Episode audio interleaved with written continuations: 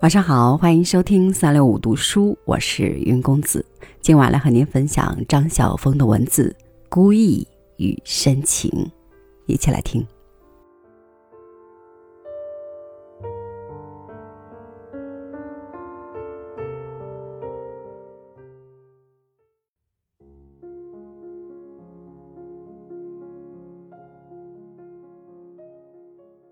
我和于大刚老师的认识。是颇为戏剧性的。那是在八年以前，我去听他演讲，活动是李曼圭老师办的，地点在中国话剧欣赏委员会，地方小，到会的人也少，大家听完了也就零零落落的散去了。但对我而言，那是个截然不同的晚上，也不管夜深了，我走上台去找他。连自我介绍都省了，就留在李老师那套破旧的椅子上，继续向他请教。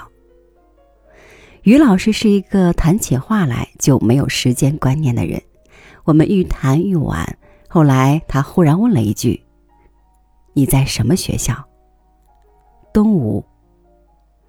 东吴有一个人，他很起劲儿地说：“你去找他谈谈，他叫张晓峰。”我一下愣住了，原来于老师竟知道我而器重我，这么大年纪的人也会留心当代文学，我当时的心简直兴奋的要轰然一声烧起来。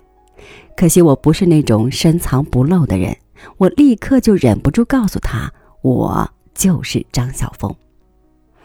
然后他告诉我，他喜欢我的散文集《地毯的那一端》。认为深得中国文学中的阴柔之美。我其实对自己早期的作品很羞于启齿，由于年轻和肤浅，我把许多好东西写得糟极了。但被于老师在这种情形下无心的盛赞一番，仍使我窃喜不已。接着又谈了一些话，他忽然说：“白先勇，你认识吗？”“认识。”那时候他刚好约我在他的城中出版社出书。他的《游园惊梦》里有一点小错，他很认真的说：“吹腔不等于昆曲，下回告诉他改过来。”我真的惊讶于他的细腻。后来我就和其他年轻人一样，理直气壮地穿过仪态旅行社业务部，而直去他的办公室里聊起天来。办公室设在馆前街，天晓得于老师用什么时间办政务。总之，那间属于仪态旅行社的办公室，时而是戏剧研究所的教室，时而又似乎是振兴国剧委员地的免费会议厅，有时是某个杂志的顾问室。总之，印象是满屋子全是人。有的人来晚了，到外面再搬张椅子，将自己塞挤进来；有的人有事，便径自先行离去，前前后后川流不息，仿佛开着流水席。反正任何人都可以在这里做学术上或艺术上的打尖。也许是源于我的自入，我自己虽也多次从这类当面的和电话聊天中得到许多好处。但我却不赞成于老师如此无日无夜的来者不拒。我固执地认为，不留下文字，其他都是不可信赖的。即使是嫡传弟子复述自己言论的时候，也难免有失实之处。这话不好直说，我只能间接催老师：“老师，您的评剧剧本应该抽点时间整理出来发表。”我也是这样想的呀。他无奈地叹了口气。我每次一想到发表，就觉得到处都是缺点，几乎想整个重新写过。可是心里不免又想：哎，既然要花那么多功夫，不如干脆写一本新的。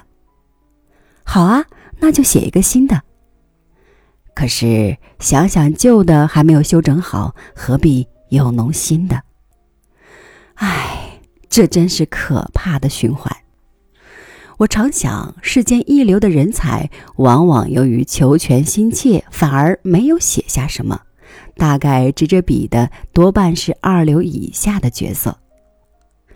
老师去世后，我忍不住有几分生气。世间有些胡乱出版的人是造孽，但惜墨如金、竟至不立文字，则对晚辈而言近乎残忍。对造孽的人，历史还有办法。不多久，他们的油墨污染变成沉寂；但不勤是写作的人，连历史也对他们无可奈何。倒是一本戏剧纵横谈，在编辑的半逼半催下，以写随笔心情，反而写出来了，算是不幸中的小幸。有一天和玉素秋先生谈起，他也和我持一样的看法。他说：“唉，每天看赋文，都有一些朋友是带着满肚子学问死的，可惜了。”老师在世时，我和他虽没有会意生气之处，但也有不少时候，老师坚持他的看法，我则坚持我的。如果老师今日复生，我第一件急于和他辩驳的事，便是坚持他至少要写两部书，一部是关于戏剧理论，另一部则应该至少包括十个评剧剧本。他不应该只做我们这一代的老师，他应该做以后很多代年轻人的老师。可是老师已不在了，深夜里我打电话和谁争论去呢？对于我的戏剧演出，老师的意见也甚多，不论是灯光、表演、舞台设计、舞蹈，他都有意见。事实上，于老师是个连对自己都有意见的人。他的可爱正在他的有意见。他的意见有的我同意，有的我不同意。但无论如何，我十分感动于每次演戏他必然来看的关切，而且还让仪态旅行社为我们的演出特别赞助一个广告。老师说对说错，表情极强烈。认为正确时，他会一叠声地说：“对，抖抖抖抖抖抖抖抖。”每一个“对”字都说得清晰、缓慢、悠长，而且几乎等节拍。认为不正确时，他会嘿嘿而笑，摇头说：“完全不对，完全不对。”令我惊讶的是，老师完全不赞同比较文学。记得我第一次试着和他谈一谈一位学者所写的关于元杂剧的悲剧观，他立刻拒绝了，并且说：“小峰，你要知道，中国和西洋是完全不同的，完全不同的，一点相同的都没有。”好，我不服气，就算比出来的结果是一无可比，也是一种比较研究啊。可是老师不为所动，他仍坚持中国的戏就是中国的戏，没有比较的必要，也没有比较的可能。举例而言，好多次以后，我仍不死心。莎士比亚和中国的悲剧里面最严肃、最正经的时候，却常常冒出一段科混，而且常常还是黄色的，这不是十分相似的吗？那是因为观众都是新兴的小市民的缘故。奇怪，老师肯承认他们相似，但他仍反对比较文学。